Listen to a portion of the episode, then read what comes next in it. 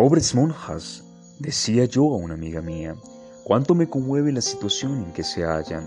Con más razón te conmovería su suerte si supieras que cada uno de sus conventos era un lugar hospitalario que han perdido y que al sacarlas de allí les ha causado más pena que la que sintiera un patriota a quien desterrasen de su país sin tener esperanza de volver jamás.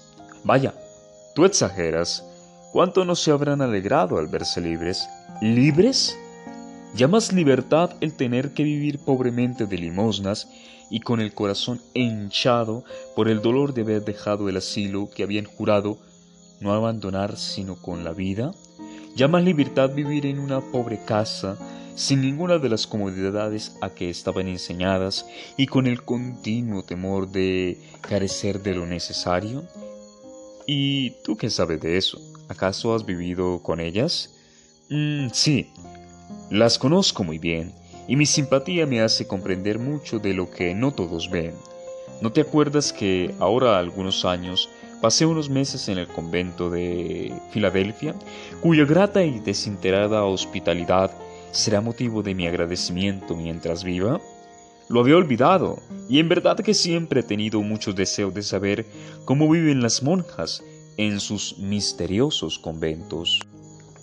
Una terrible revolución estalló ayer en Bogotá, y como estamos a discreción de un ejército, mi padre, deseoso de ponerme en un lugar seguro, temiendo ser apresado repentinamente, habló con una amiga suya, hermana de una monja, que se encargó de hacerme introducir al mismo tiempo que otras señoritas al convento de Filadelfia. Varias figuras blancas envueltas en sus largos mantos nos salieron a recibir a la portería, con amables sonrisas y cariñosas palabras. Nos introdujeron por los anchos claustros hasta la pieza que nos habían preparado. Yo estaba triste y abatida. La suerte de mi hermana, que había salido prófuga de Bogotá, y tal vez la de un amigo muy querido de toda mi familia me tenía muy, bastante alarmada. La pieza que nos han designado es triste y oscura, pero las puertas y las ventanas miran hacia un hermosísimo patio, rodeado por un ancho claustro y sembrado de plantas odoríferas que, enredándose en las columnas de piedra, forman y forjan guirnaldas de diferentes flores, cuyos perfumes y aromas nos halagan y consuelan. Las flores, esa sonrisa de la naturaleza, son siempre acogidas con gusto por los tristes, porque ellas nos recuerdan la bondad de Dios y al mismo tiempo la inagotable belleza del mundo en que nos ha puesto.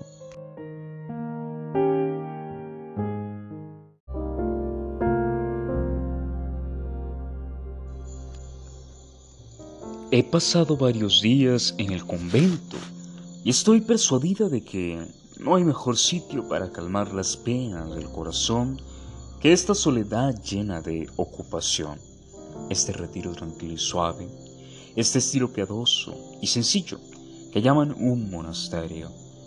Todo aquí respira pureza, suavidad, modestia, resignación.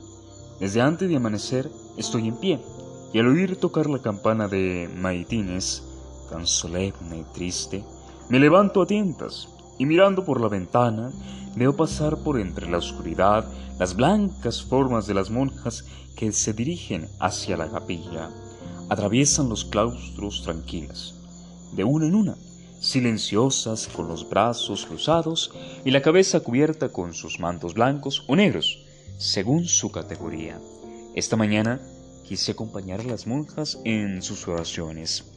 Adelante iba una llevando una luz y la seguían paso a paso todas las demás. Los claustros y los pasadizos estaban profundamente oscuros y la luz que llevaban solo servía para hacer más patentes las sombras. El coro bajo, sitio donde entrenaban anteriormente las religiosas, estaba separado de la iglesia por una doble reja y una gruesa cortina negra.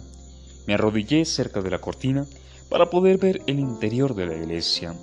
Reinaba en el templo la más completa oscuridad.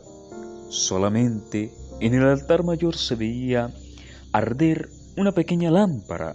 Algunas veces al mover su llama el viento, ésta se iluminaba repentinamente y brillaban los puntos más salientes, los dorados y las joyas de los altares vecinos. Un momento después todo quedaba en tinieblas. En torno mío veía entre las sombras a las monjas, quienes hincadas en diversas actitudes oraban en silencio. Ese espectáculo tan quieto y triste me hizo tanta impresión que se apoderó de mí un temor incierto, un pavor misterioso, y los ojos en la iglesia silenciosa sentía que había perdido el poder sobre mis sentidos. De improviso se levanta como un rumor vago en el interior de la iglesia y un momento después oigo los suaves, pero muy agraciados estándares de voces de todas las novicias en el coro superior cantando el Ave María. Ese sonido humano, esas frescas voces, aunque poco armoniosas, me volvieron los sentidos y pude unirme a las demás monjas en su oración. Y dicen que no hay emociones en un convento. Rara vez he sentido una emoción más profunda que la que se apoderó de mí en ese momento de misterioso terror. Y embargo, y embargó mis sentimientos, sin saber por qué, en un desasosiego en el cual, en el claustro me encontraba lleno de amor, lleno de tranquilidad lleno de paciencia.